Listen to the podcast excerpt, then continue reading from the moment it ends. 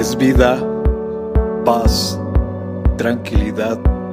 Les habla Hugo Fortes y esto es Palabra con Poder. Bienvenidos, este es el contenido de hoy.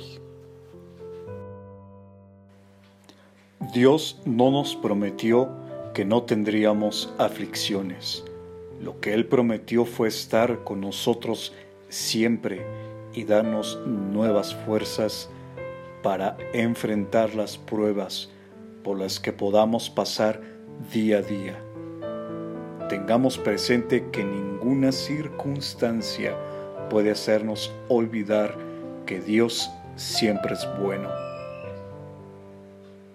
Porque yo Jehová soy tu Dios que te sostiene de tu mano derecha y te dice, no temas,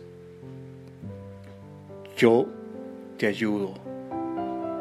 Isaías capítulo 41, verso 13.